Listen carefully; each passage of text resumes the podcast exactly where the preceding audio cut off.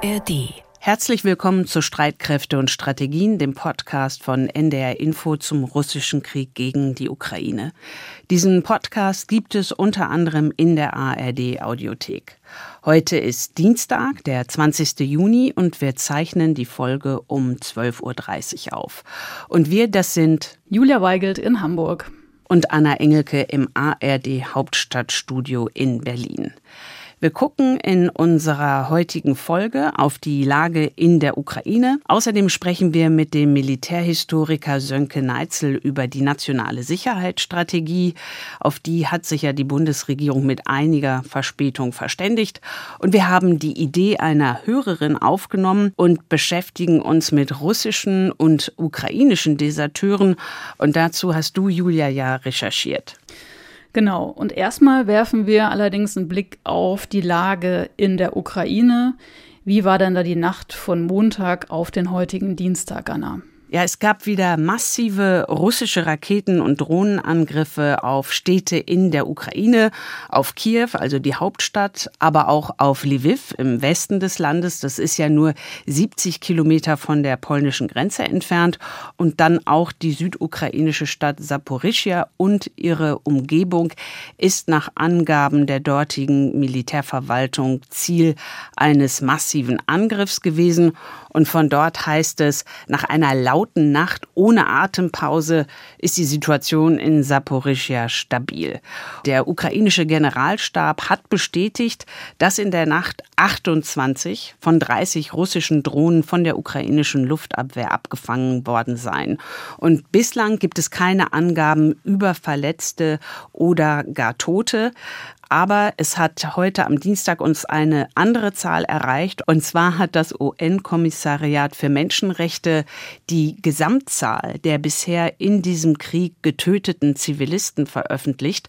Und nach den Angaben sind bislang mehr als 9000 Zivilisten in der Ukraine getötet worden und mehr als 15.700 wurden verletzt. Natürlich auch von russischen Drohnen- und Raketenangriffen. Und auch so machen diese Drohnen- und Raketenangriffe, der Flugalarm in den Städten in der Nacht und vor allem in Kiew, all das macht die Menschen mürbe. Und ich habe mit einer Bekannten von mir in Kiew gesprochen und die hat mir sehr eindrücklich geschildert, wie es einen mitnimmt, immer und immer wieder aus dem Tiefschlaf gerissen zu werden und dass dann das wieder Einschlafen schwerfällt. Und das ist ja nun schon fast jede Nacht so seit Anfang Mai. Wir haben einen Radiokollegen, Kollegen Peter Sawicki, der ist gerade in der Ukraine unterwegs und der hat darüber eine sehr hörenswerte Geschichte gemacht über erschöpfte Menschen in Kiew und den Link dazu stellen wir in die Show Notes. Was gibt es denn Neues von der ukrainischen Offensive? Ja, wir wissen wenig Verlässliches. Wir haben ja vergangene Woche hier im Podcast mit dem äh, Militärexperten Gustav Gressel darüber gesprochen, wie schwer es derzeit ist, überhaupt an belastbare Informationen zu kommen. Es gibt zig Videos von Kampfszenen im Netz, aber letztlich lässt sich durch diesen Nebel des Krieges wirklich nur schlecht gucken. Einige Twitter-Experten vermitteln ja den Eindruck, als würde es schlecht laufen mit dem Beginn der ukrainischen Gegenoffensive. Und an deren Adresse hatte der Leiter des Lagezentrums Ukraine im Verteidigungsministerium, das ist Brigadegeneral Christian Freuding, der hatte eine klare Botschaft. Gegenüber den ARD-Kollegen vom Bericht aus Berlin hat er bei der Bewertung der ukrainischen Offensive gegen Russland doch um eine gewisse Zurückhaltung gebeten. Ah, wissen Sie, ich glaube, wir müssen ein bisschen vorsichtig sein, damit wir nicht anmaßend werden, dass wir von der Berliner Sommerterrasse aus die ukrainische Taktik beurteilen. Die Ukrainer zahlen in diesem Krieg seit über 400 Tagen hohen Preis. Und ich glaube, wir haben weder die Sicht drauf noch auch das Recht drauf, ähm, das ukrainische Vorgehen der Truppenteile in der Art und Weise zu beurteilen, ob es gut, schlecht, zweckmäßig oder unzweckmäßig war. Ich finde interessant, dass sich inzwischen ukrainische Regierungs- und Militärvertreter etwas häufiger zu Wort melden, als sie das zu Beginn der Offensive vor zwei Wochen getan haben. Sie wollen offenbar die Informationshoheit über den Verlauf der militärischen Operation nicht länger dem Kreml und auch dem russischen Präsidenten Putin überlassen. Der hat ja diese Informationslücke auch gerne mit seinen Erfolgsmeldungen Gefüllt. Es kam ja am Wochenende die etwas seltsame Aussage, da sagte Putin, die Demilitarisierung der Ukraine sei fast abgeschlossen und damit meinte Putin wohl die ukrainischen Waffen aus alten Sowjetbeständen, die jetzt mehr oder weniger verschossen und verbraucht seien. Aber wie wir wissen, sind die Ukrainer ja in den vergangenen Wochen und Monaten mit viel westlichem Gerät ausgestattet worden. Und am Montagabend hat sich der ukrainische Präsident Volodymyr Zelensky in seiner abendlichen Videoansprache wieder zu Wort gemeldet und er hat versichert, die ukrainischen Streitkräfte hätten bei ihrer Offensive gegen russische Truppen keine Stellung verloren. Die gegnerischen Streitkräfte hätten dagegen nur Verluste erlitten. Und dann sagt er wörtlich, in einigen Abschnitten rücken unsere Streitkräfte vor. In anderen verteidigen sie Stellungen oder widerstehen Angriffen und verstärkten Angriffe der Besatzer. Und dann gibt es noch jemand, die sich geäußert hat von der ukrainischen militärischen Spitze. Das ist die ukrainische Vizeverteidigungsministerin Hanna Mailar. Sie hat sich am Montagabend auf Telegram zu Wort gemeldet und sie gibt an, die ukrainische Armee habe in den vergangenen zwei Wochen 113 Quadratkilometer befreit und acht Orte. Die Militäroperation sei schwierig, da Russland alles aufbiete, um die Offensive zu stoppen, so Mailar. Und der Feind werde seine Stellung nicht so leicht aufgeben. Die Ukraine müsse sich auf ein hartes Duell vorbereiten. Dies geschehe derzeit und die ukrainischen Truppen schritten wie geplant voran, sagte die ukrainische Vizeverteidigungsministerin. Ihren Worten steht so wörtlich der größte Schlag bei der Offensive der ukrainischen Streitkräfte gegen die Russen noch bevor. Klar ist, die ukrainische Hauptoffensive hat noch nicht begonnen. Nach Angaben des estnischen militärischen Geheimdienstes könne es sein, dass man jetzt auch auf der ukrainischen Seite innerhalb der nächsten sieben Tage keine Offensive sehen werde, weil die ukrainische Militärführung jetzt ihre Taktik überprüfe. Und diese Angaben decken sich auch mit den Erkenntnissen, die wir beim amerikanischen Institut für Kriegsstudien, dem ISW, lesen. So viel zur Lage in der Ukraine. Der Überfall Russlands auf die Ukraine spielt auch eine wichtige Rolle in der nationalen Sicherheitsstrategie. Die hat die Bundesregierung vergangenen Mittwoch in Berlin vorgestellt. Russland wird darin auf absehbare Zeit als Zitat größte Bedrohung für Frieden und Sicherheit im euroatlantischen Raum Zitat Ende eingestuft dass es in der bundesdeutschen Geschichte erstmals eine nationale Sicherheitsstrategie geben soll. Darauf hatten sich ja die Ampelfraktionen schon in ihrem Koalitionsvertrag verständigt vom Dezember 2021. Diese nationale Sicherheitsstrategie sollte dann eigentlich erst Ende vergangenen Jahres fertig sein. Das hat nicht geklappt. Dann sollte sie zur Münchner Sicherheitskonferenz im Februar vorgestellt werden. Das hat auch nicht geklappt. Darüber haben wir ja schon ausführlich gesprochen. Anna, wie sieht es jetzt aus? Ja, schlanke vier Monate ist das her, aber jetzt ist sie tatsächlich fertig. Ich habe mit jemandem darüber gesprochen, der sich allein schon von Berufswegen intensiv mit der nationalen Sicherheitsstrategie befasst hat und auch immer noch befasst. Regelmäßige Hörerinnen und Hörer unseres Podcasts kennen ihn bereits. Es ist der Militärhistoriker Sönke Neitzel, seit acht Jahren Lehrstuhlinhaber für Militär- und Kulturgeschichte der Gewalt am Historischen Institut der Universität Potsdam. Übrigens der einzige Professor Professor für Militärgeschichte in ganz Deutschland. Und in Potsdam erreichen wir ihn auch. Professor Sönke Neitzel, herzlich willkommen. Hallo. Schön, dass Sie Zeit haben, Herr Neitzel. Das war ja jetzt am vergangenen Mittwoch im Haus der Bundespressekonferenz ein ziemliches Line-up. Also da hat ja die Bundesregierung die Sicherheitsstrategie vorgestellt, Bundeskanzler Scholz und vier seiner Kabinettsmitglieder. Und hätte jetzt der Vizekanzler Robert Habeck nicht aus Termingründen abgesagt, dann wären es sogar ein Bundeskanzler und fünf Ministerinnen und Minister gewesen. Dieser Verein der Bundespressekonferenz dort wo die Pressekonferenz stattgefunden hat. Die führen Buch über alle ihre Pressekonferenzen. Und seit 45 Jahren hat es eine solche Pressekonferenz mit einem Bundeskanzler und vier Kabinettsmitgliedern nicht gegeben. Es ist also eine absolute Premiere gewesen, eine schöne Gelegenheit, Fragen zu stellen. Und natürlich hat mich interessiert, warum es mit der Vorstellung der nationalen Sicherheitsstrategie so lange gedauert hat. Ganz einfach, wir haben doch klasse Arbeit geleistet. Und wir sind jetzt fertig. Das war unschwer zu erkennen. Bundeskanzler Olaf Scholz von der SPD macht einen durchaus zufriedenen Eindruck. Die grüne Außenministerin Annalena Baerbock meinte auf meine Frage, warum es so lange gedauert hat. Und wie der Kanzler gesagt hat, fertig sind wir fertig sind. Und im, äh, im Februar waren wir offensichtlich noch nicht fertig und jetzt sind wir fertig. Herr Neitzel, jetzt ist die Bundesregierung fertig. Japan ist ja ein Land, das wie Deutschland im Zweiten Weltkrieg klar auf der Verliererseite stand und als Lehre aus dieser Niederlage militärpolitisch sehr zurückhaltend war. Und selbst Japan hat bereits 2013, also vor zehn Jahren, seine erste nationale Sicherheitsstrategie vorgelegt. Wie erklären Sie es sich, dass es bei uns so lange gedauert hat, bis jetzt die Bundesregierung Bundesregierung fertig war mit der ersten nationalen Sicherheitsstrategie? Naja, wir müssen ja die, die Entstehungsgeschichte dieser nationalen Sicherheitsstrategie ein bisschen reflektieren. Eigentlich wollte man im Koalitions, bei den Koalitionsverhandlungen wollte die FDP ja einen nationalen Sicherheitsrat haben. Den konnte sie in den Koalitionsverhandlungen nicht durchsetzen. Und dann sagte man, naja, also irgendwas müssen wir schon machen, dann machen wir halt eine Sicherheitsstrategie als Alternative. Das ist ein schlechtes Licht auf die Bundesregierung, dass es anderthalb Jahre gedauert hat, weil so gehaltvoll ist das Dokument wahrlich nicht, dass man anderthalb Jahre da brüten muss. Jetzt haben wir es, wir können gleich nochmal in die Details gehen. Aber weil Sie jetzt Japan ansprachen, wir müssen sehen, dass die Weißbücher, die die Bundesregierung vorgelegt hat, natürlich so eine Art von Sicherheitsstrategie gewesen sind. Die Weißbücher, das letzte 2016, ist ja im ersten Teil federführend vom Auswärtigen Amt erstellt worden, im zweiten Teil dann von der Bundeswehr und ist ja auch vom gesamten Kabinett, von allen Ministern unterschrieben worden.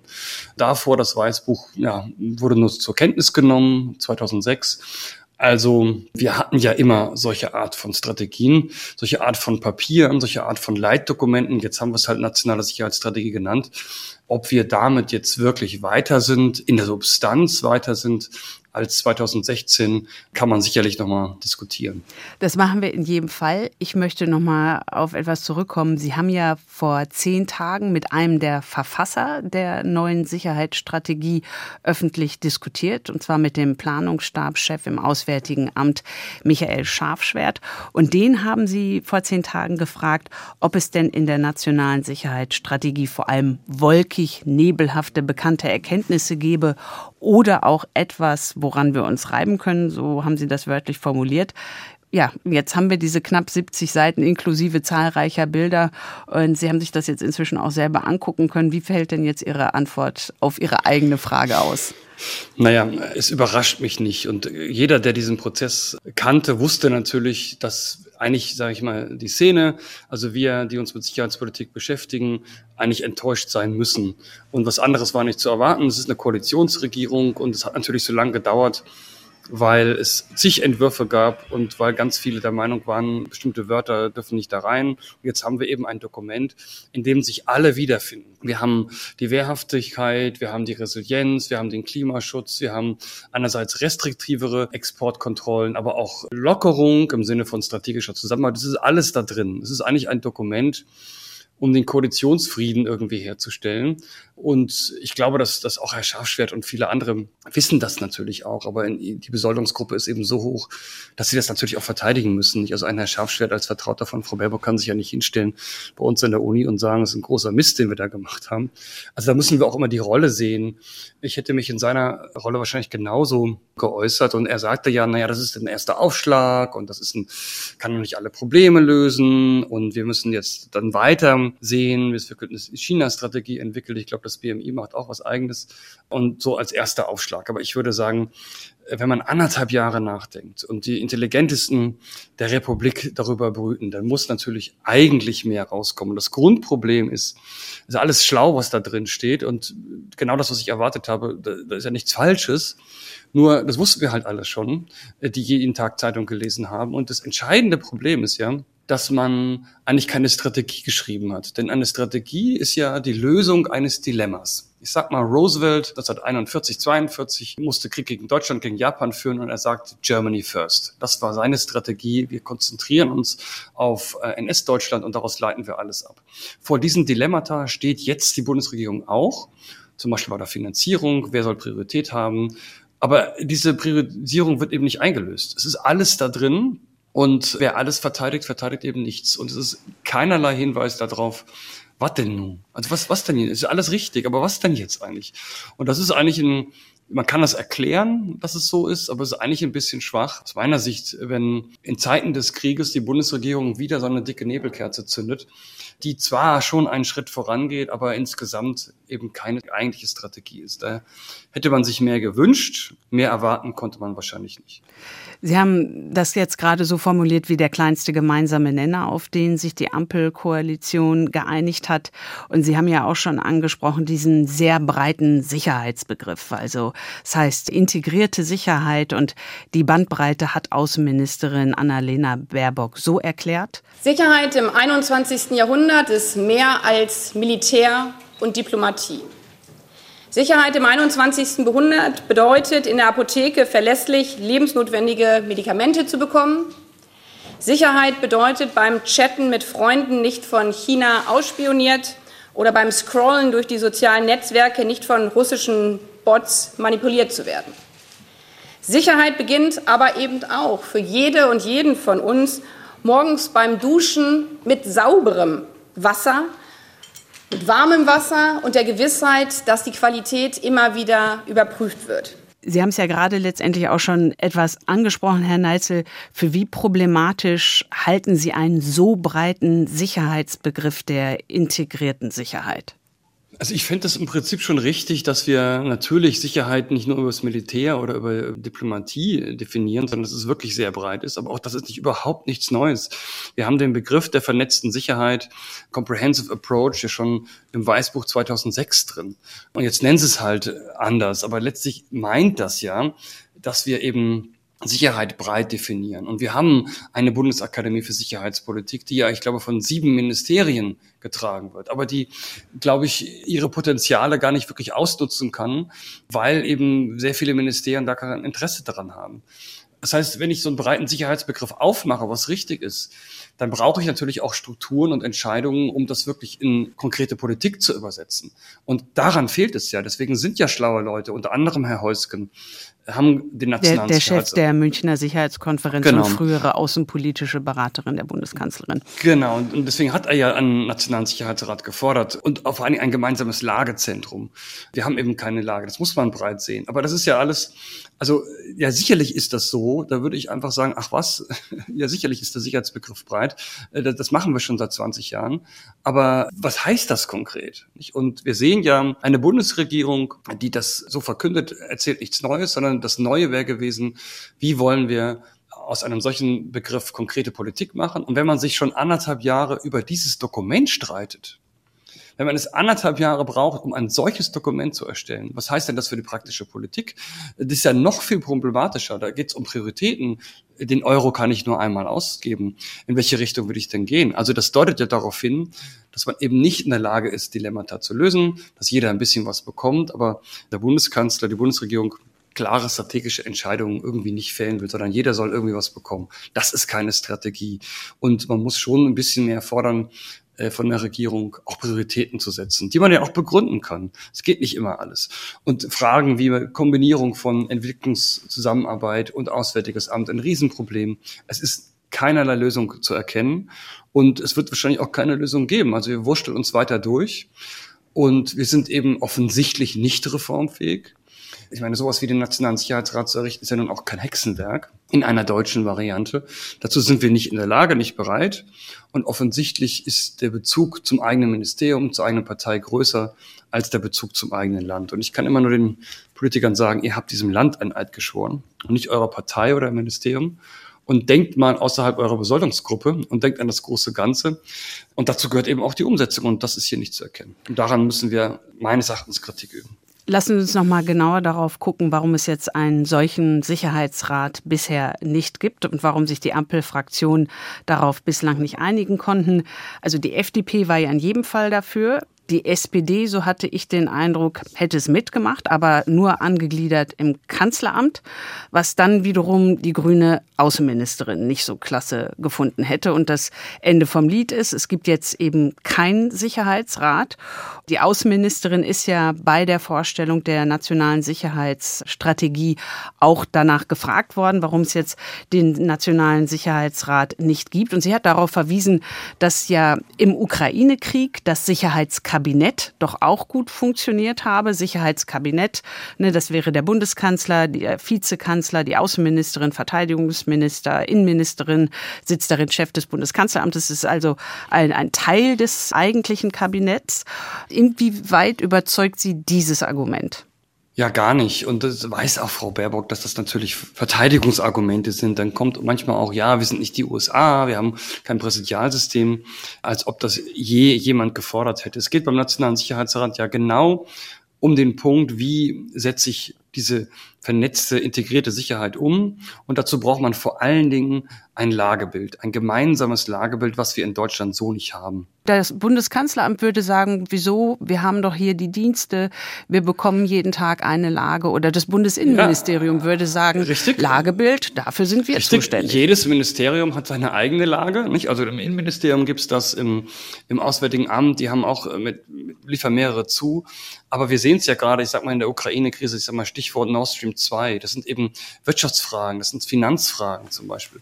Und wir haben eben keinen gemeinsamen Stab, der krisenerfahren ist, der permanent tagt, der Informationen aus allen Bereichen der Gesellschaft, auch der Wissenschaft sammelt und dann für die Regierung verfügbar macht. Der Kern dieses Nationalen Sicherheitsrats ist erstmal die gemeinsame Lage. Wir hatten keine gemeinsame Lage in Kabul beim Abzug, deswegen ist es, mhm. jeder machte, was er wollte.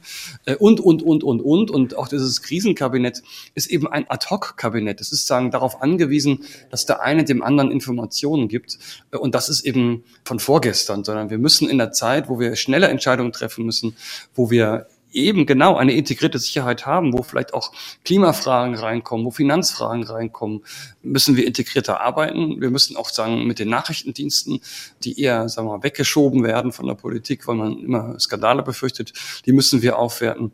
Und wie man es genau baut, können Experten besser sagen als ich, aber die gemeinsame Lage haben wir nicht. Und wir haben immer Ad-Hoc-Stäbe, dann werden die Leute wieder wegversetzt. Wir brauchen Leute, die permanent in solchen Stäben sind, die krisenerfahren sind, die wissen, wie man reagiert.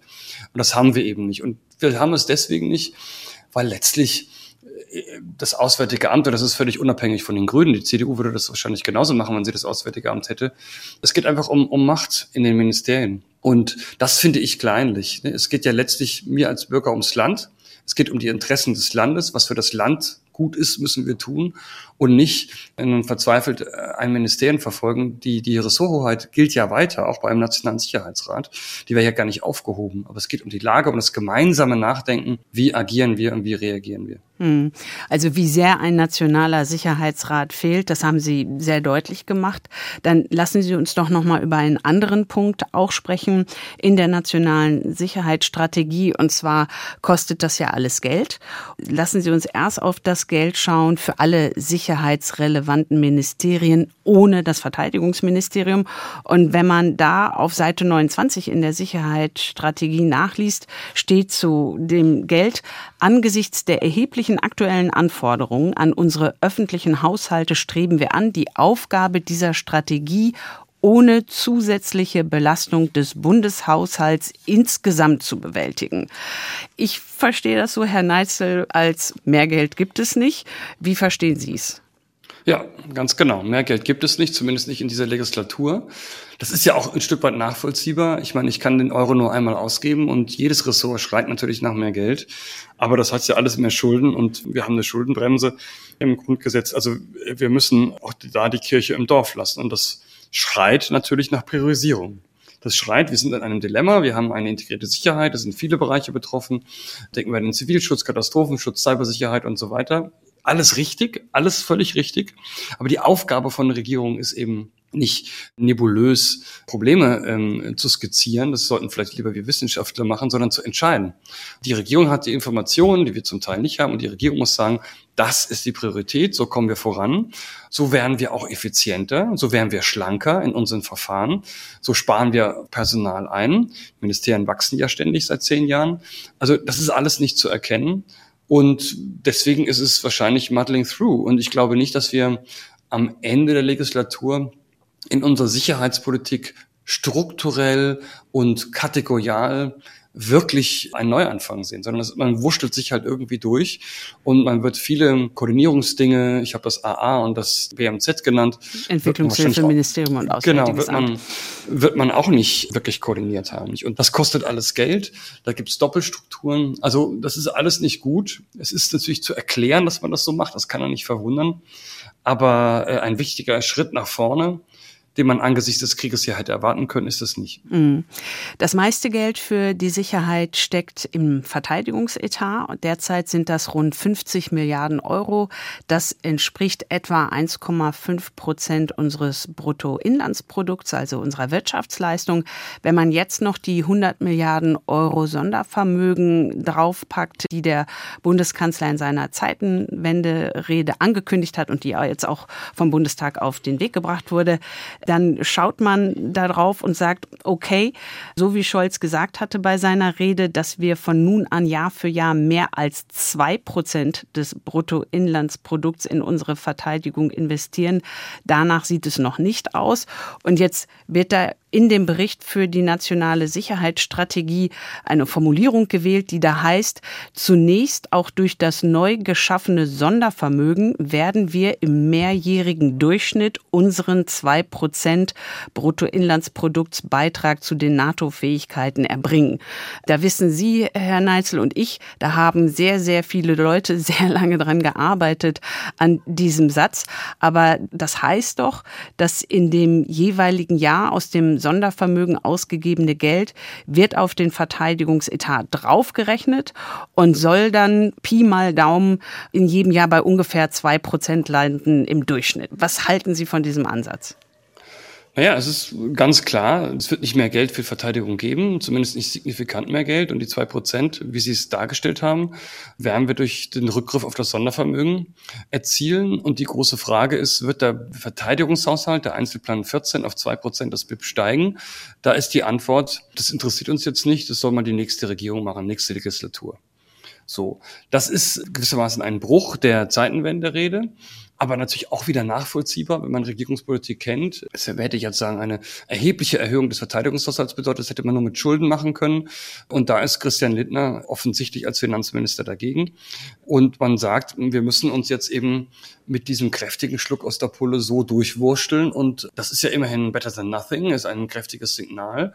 Und damit muss jetzt die Bundeswehr erstmal auskommen. Und was dann danach kommt, also, naja, also da reden wir über 2025 Herbst und folgende, das ist also sehr lange Zeit. Da schauen wir mal, was wir dann machen, wie dann auch die Lage ist. Und einige werden hoffen, dass der Krieg in der Ukraine dann vorbei ist und wir uns das ohnehin sparen können. Naja, ähm, aber die Kosten für die Bundeswehr werden ja so oder so bestehen, wenn Sie sich überlegen, dass jetzt mit den 100 Milliarden Euro Sondervermögen, neue Kampfsysteme angeschafft werden, die müssen dann ja auch alle unterhalten werden. Also letztendlich wird ja mit den 100 Milliarden etwas finanziert, wovon jetzt schon klar ist, dass es noch zu mehr Kosten bei der Bundeswehr führen genau. wird. Aber diese Ehrlichkeit, dem stellt sich die Regierung jetzt nicht. Also es wäre sicherlich, es sagt Ihnen jeder Experte, wenn der Verteidigungshaushalt nicht steigt, aufgrund der allgemeinen Preissteigerung, dann kann die Bundeswehr bald nur noch den Sprit und die Gehälter bezahlen und äh, eben nicht weiter investieren, wenn das Sondervermögen aufgebraucht ist. Und die Bundeswehr will ja längerfristig planen danach sieht es nicht aus. Und dann, können wir eben die große Frage stellen, wird dann die Zusagen, die wir erfüllt haben, der NATO, also 30.000 Mann, Combat Ready bis 2025, ist man intern ja schon dabei zu sagen, das wird nie und nimmer klappen. Es geht nicht. Der Generalinspekteur drückt sich ein bisschen vorsichtiger aus, ein bisschen optimistischer, das ist auch seine Aufgabe.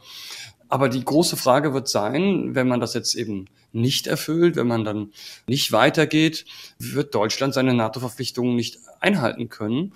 Und dann ist eben die Frage, wie der Bundeskanzler darauf reagiert. Und ob er dann sagt, ist halt so, in Klammern machen die anderen auch nicht. Es hängt halt sehr davon ab, wie dann auch die strategische Lage ist. Die NATO kann die Deutschen ja nicht zwingen. Ob das wirklich zu einem außenpolitischen Schaden führen wird, müssen wir sehen. Aber ganz offensichtlich ist die Regierung nicht bereit und hat auch finanzpolitisch gute Gründe dafür, zu sagen, noch mehr Geld geben wir für die Bundeswehr nicht aus. Die Folgen werden wahrscheinlich dramatisch sein. Immer die Frage, was wir wollen mit der Bundeswehr, wenn wir wollen, dass die Bundeswehr eine verteidigungsfähige Institution ist. Wenn das das Ziel ist, dann bräuchte man mehr Geld. Aber Politik lebt von Kompromissen. Es sind auch andere Ressorts, die berücksichtigt werden wollen. Ist es wirklich populär? Wir haben die Spaltung in der SPD. Also die Stegner und Mützenis dieser Welt wollen das bestimmt nicht. Und so ein Kompromiss kommt dann raus und wir müssen sehen, was Boris Pistorius jetzt aus den ihm zur Verfügung stehenden Finanzmitteln machen kann.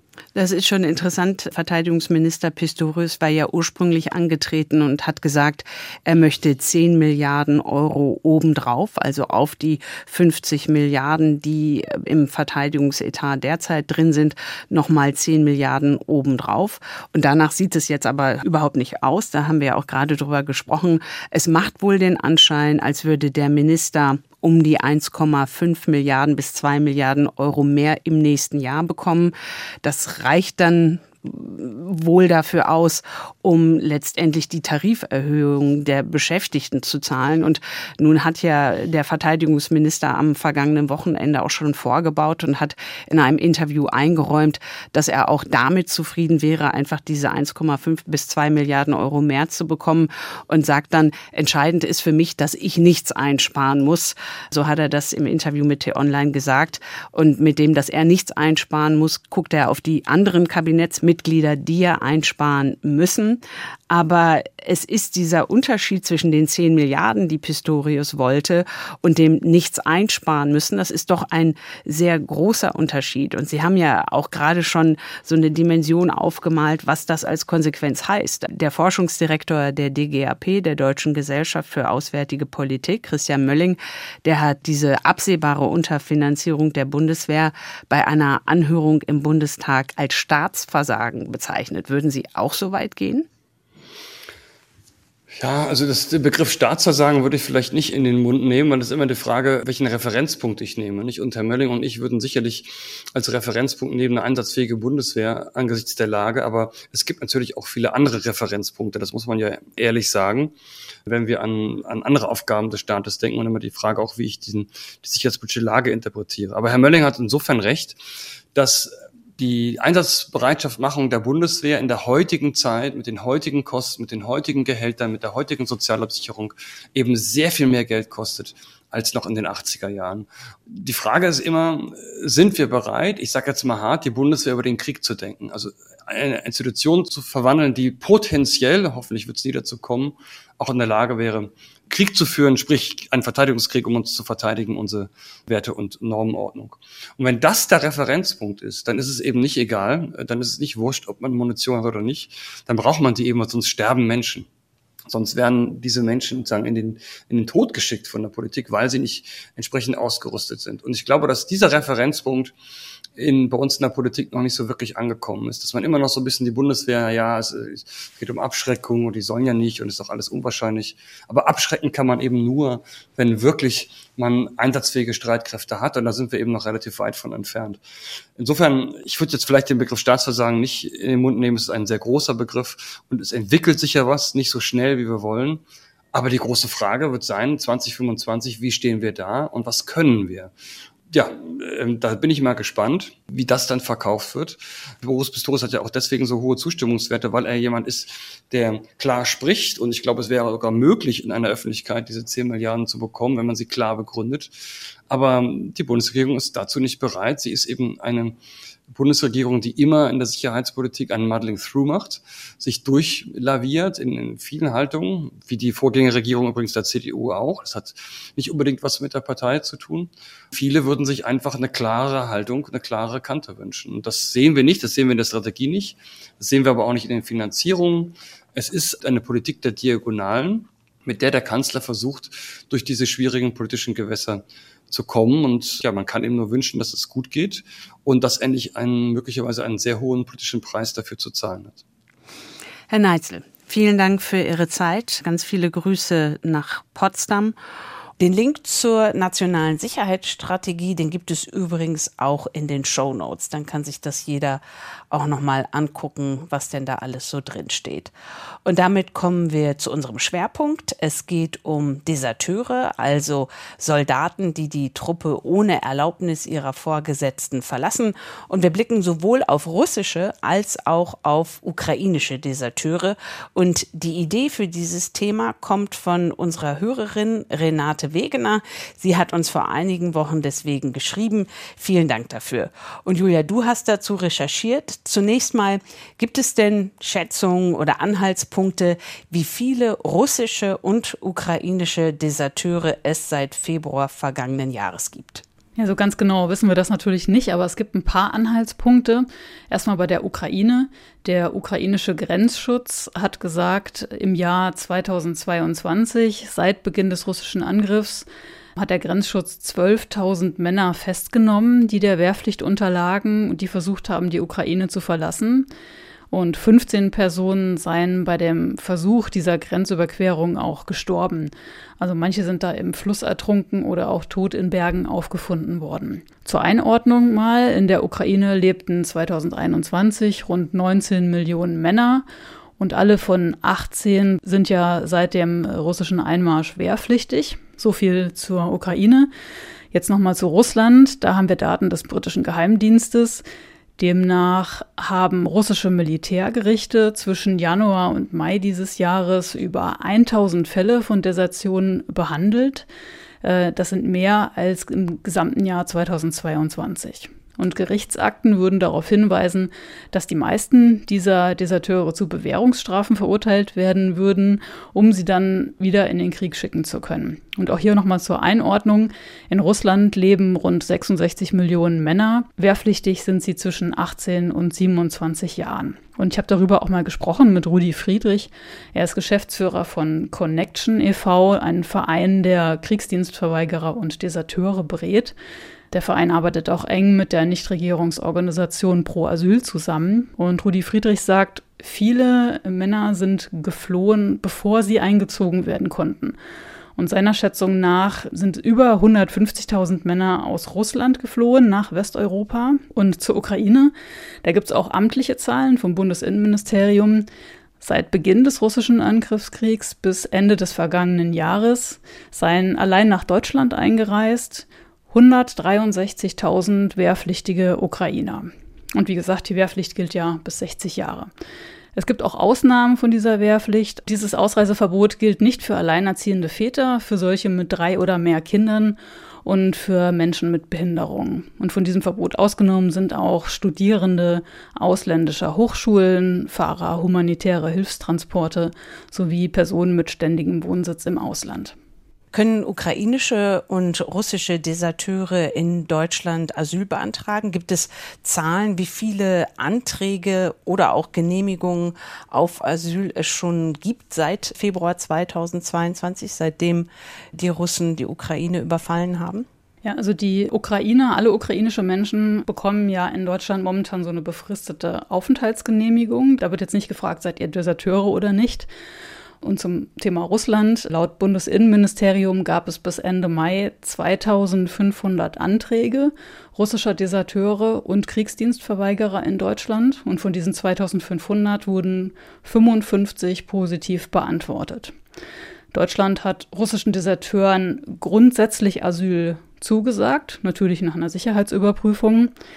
Aber die, die vor einer möglichen Einberufung schon geflohen sind, die hätten in diesem Asylverfahren praktisch bislang keine Chance, beklagt Rudi Friedrich. Und da sagen die deutschen Behörden und Gerichte, naja, es gibt 20 Millionen, die in Russland einberufen werden könnten. Und das waren gerade mal 300.000 letztes Jahr in der Herbsteinberufung, in der Teilmobilmachung. Da ist die Wahrscheinlichkeit doch ganz gering. Für die Leute selber ist das natürlich, ja, was soll man dazu sagen? Sie werden eigentlich total im Stich gelassen. Wir bekommen ja bei Streitkräfte und Strategien immer wieder Mails von Hörerinnen und Hörern, die danach fragen, warum ukrainische Männer im wehrfähigen Alter hier überhaupt in Deutschland sind.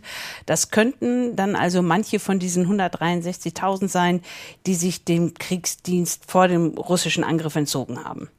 Ja, davon geht Friedrich aus. Aber was mit diesen Menschen eben passiert, wenn dieser humanitäre befristete Aufenthalt dann ausläuft, das ist unklar. Müssen sie dann wieder zurück? Werden sie dann bestraft in der Ukraine? Und das war auch Thema in einer Anfrage der Linksfraktion an die Bundesregierung vom April. Und die Reaktion der Bundesregierung war dann, wir beantworten grundsätzlich keine hypothetischen Fragestellungen. Mhm. Und bevor wir jetzt gleich zu den Gründen dafür kommen, warum Soldaten desertieren, interessiert mich aber vorher noch eins. Welche Möglichkeiten hätten die Betroffenen denn gar nicht in den Krieg zu ziehen, also den Dienst zu verweigern, wenn sie einberufen werden? Erstmal zu Russland. Da haben Wehrpflichtige offiziell schon ein Recht, so einen zivilen Ersatzdienst zu beantragen. Nach Angaben der russischen Bewegung der Kriegsdienstverweigerer wird diesen Anträgen aber nur so in 50 Prozent der Fälle stattgegeben. Dann zur Ukraine. Dort ist das Recht auf Kriegsdienstverweigerung mit der allgemeinen Mobilisierung ausgesetzt worden. Es galt vorher auch nur für Anhänger bestimmter Glaubensrichtungen. Und wir haben es schon gesagt, zudem wurden eben Männern von 18 bis 60 Jahren die Ausreise grundsätzlich untersagt. Das Problem eben, das Recht auf Kriegsdienstverweigerung ist ein Menschenrecht, sowohl im Rahmen der Vereinten Nationen als auch nach einem Urteil des Europäischen Gerichtshofs für Menschenrechte. Das heißt also, in beiden Ländern, sowohl Russland als auch in der Ukraine, können Soldaten zum Kämpfen gezwungen werden, die das eigentlich nicht wollen. Ja, das kann so sein. Und Rudi Friedrich berät dann eben solche Menschen, auch Deserteure. Und ich habe ihn mal gefragt, was sagen denn die, die zu ihm kommen, warum sie nicht mehr Soldat sein wollen oder können? Ein wesentlicher Grund, der uns immer wieder genannt wird, ist, ich soll da gegen meine Freunde, Verwandten kämpfen, weil ganz viele Verwandtschaft auf der anderen Seite haben. Und das können die sich überhaupt nicht vorstellen. Und natürlich gibt es auf der russischen Seite auch viele, die nicht für das Regime kämpfen wollen. Und von beiden Seiten hören wir dann auch, dass die Bedingungen im Militär äh, so heftig sind, dass so viel an Gewalt im Militär passiert, dass sie einberufen werden, obwohl sie eigentlich das gar nicht mehr können, obwohl sie traumatisiert sind, obwohl sie stark verletzt sind. Das passiert alles und äh, da sagen die Leute, das, das will ich einfach nicht mehr. Ich habe dazu auch einen Bericht im Online-Magazin Politico gelesen. Da wird zum einen ein ukrainischer Offizier zitiert, mit den Worten, manchmal ist das Aufgeben von Stellungen, also militärischen Stellungen, die einzige Möglichkeit, die Soldaten vor einem sinnlosen Tod bewahren könnte, wenn keine Munition mehr da ist oder wenn die Soldaten eben mehrere Tage ohne Schlaf in Gräben gesessen hätten, dann gehe der Kampfwert gegen Null, sagt dieser Offizier. Also die können sich dann bei Angriffen nicht mehr verteidigen. Und in diesem selben Bericht wird auch eine bekannte Menschenrechtsanwältin zitiert, Eugenia Zakrewska. Die hatte sich freiwillig gemeldet, ist jetzt also selbst Soldatin und sie sagt, desertieren, das machen Soldaten wirklich nur aus purer Verzweiflung wenn sie, ne, wie der Offizier eben gesagt hat, nicht mehr kämpfen können, kein Material mehr haben. Und sie fordert eben, dass die Befehlshaber die Kämpfer häufiger austauschen sollten, um so eine Desertion zu verhindern. Die Ukraine ruft ja russische Soldaten zum Desertieren auf. Seit Herbst gibt es ja sogar eine Hotline für potenzielle Deserteure. Das Projekt heißt Ich will leben. Ja, da können sich eben russische Soldaten melden, die sich ergeben wollen. Laut der Ukraine hätte dieses Projekt 16.000 Anfragen jetzt seit dem Start. Das ist allerdings nicht ohne Risiko, weil russische Deserteure, die sich in, so freiwillig in ukrainische Kriegsgefangenschaft begeben, die müssen schon damit rechnen, wieder nach Russland zu kommen, bei solchen Gefangenen austauschen. Darüber berichten wir ja hier auch immer wieder, dass es das gibt. Und ja, dort droht ihnen dann eben Gefängnis oder auch Schlimmeres. Im November ist zum Beispiel ein Video aufgetaucht, da ist ein Ex-Mitglied der russischen Söldnertruppe Wagner zu sehen. Der soll sich dem russischen Militär ergeben haben und vorgehabt haben, die Seiten zu wechseln. Und der wurde dann ja offensichtlich von Wagner-Angehörigen vor laufender Kamera erschlagen. Ja, da erinnere ich mich dran. Dieses Video ist ja damals viral gegangen, so als verstörendes Beispiel für die Brutalität der russischen Söldnertruppe Wagner, die in ihren eigenen Reihen ja viele Strafgefangene hat. So eine Selbstjustiz dürfte sich auch rumsprechen und auch andere Soldaten, also die für die Wagner-Truppe kämpfen, vom Desertieren abhalten. Nochmal zurück zu den offiziellen Strafen. Was erwartet denn Deserteure in der Ukraine und in Russland laut Gesetz? Das sind lange Gefängnisstrafen. Die Gesetze wurden in beiden Ländern jetzt auch noch mal verschärft.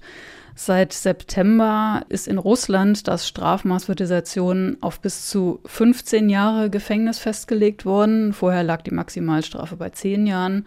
Und auch die Ukraine hat im Januar die Strafe verschärft auf Gefängnis bis zu 12 Jahren. Und da ist jetzt eine Bewährungsstrafe nicht mehr möglich. Ja, und darüber hinaus müssen Deserteure ja wahrscheinlich auch damit rechnen, dass ihre Familien und auch der Rest der jeweiligen Gesellschaft es einfach ablehnt, wenn sie desertieren. Ja, das erlebt auch der Berater Rudi Friedrich so. In der Regel werden in der Gesellschaft die Deserteure als Verräter gebrandmarkt, als Feiglinge, die nicht kämpfen, die keine richtigen Männer sind. Also die ganzen Stigmatisierungen, die wir ja auch aus der deutschen Diskussion heraus kennen, zum Beispiel auch gegen die Wehrmachtsdeserteure, die ja ganz lange verfemt worden sind, obwohl sie sich ja auch, die haben sich ja einem verbrecherischen Krieg entzogen, aber über viele Jahrzehnte hin wurde das nicht anerkannt. Also es gibt die gesellschaftliche Ächtung von Desertion und äh, auch Verweigerung und natürlich auch in, in den Ländern, die jetzt am Krieg beteiligt sind. Und das wird sich noch viele Jahre auswirken auf die Leute. Das ist also eine Sorge, die Friedrich sowohl mit Blick auf Russland als auch auf die Ukraine hat. Wenn du jetzt auf deine Rechercheergebnisse blickst, zu welchem Schluss kommst du dann? Ja, also nach dieser Recherche habe ich zwei Aspekte dazu. Erstens, die Bundesregierung müsste wirklich mehr russische Deserteure und Kriegsdienstverweigerer aufnehmen, ihnen äh, ihre Anträge schneller bearbeiten ja, und im Prinzip dankbar sein für jeden, der diese Gefahr aufnimmt. Die ist ja sehr groß, haben wir eben gesehen, und diese Armee verlässt. Das wäre mal das eine. Ja, wobei für deutsche Behörden das natürlich schwer einzuschätzen ist, ob die russischen Soldaten in Anführungsstrichen einfache Deserteure sind oder ob sie sich haben etwas zu Schulden kommen lassen oder ob sie für russische Geheimdienste unterwegs sind oder jetzt unter dem Deckmantel Asyl für Deserteure versuchen, sich aus Russland aus dem Staub zu machen. Ja, stimmt. Also Sicherheit ist da auf jeden Fall ein Thema. Das Zweite, äh, was mir noch aufgefallen ist, auch die Ukraine muss eben diese europäischen Rechte umsetzen nach Kriegsdienstverweigerung. Und ich kann sehr gut nachvollziehen, wie sehr die ukrainische Regierung wirklich unter Druck ist, jetzt auch genug Soldaten zu rekrutieren, um sich eben gegen den russischen Angriff zu verteidigen. Die Ukraine will aber ja EU-Mitglied werden. Und dazu gehört eben nicht nur zum Beispiel Korruption einzudämmen, sondern auch grundlegende Menschenrechte zu respektieren. Hm. Julia, vielen Dank für deine Recherche und das gesamte Interview mit Rudi Friedrich sowie weiterführende Links finden Sie und findet ihr in unseren Show Notes. Und das war Streitkräfte und Strategien für heute. Am Freitag ist Carsten Schmiester wieder mit von der Partie. Und bis dahin freuen wir uns wie immer über Mails von euch und von Ihnen an streitkräfte.ndr.de. Für heute verabschieden wir uns und wir, das sind Julia Weigelt und Anna Engelke. Und hier noch ein Tipp aus der ARD Audiothek. Was macht ihr, wenn euch jemand zu dicht auf die Pelle rückt? Das Verbrechen im neuen True Crime Podcast Just Know ist grausam. Die 23-jährige Sophie wurde 2020 in ihrer WG von ihrem Stalker erstochen, von einem Mann, der sie jahrelang verfolgt hatte wenn ein Nein ungehört verhallt. Und dann habe ich mir schon gedacht, nein.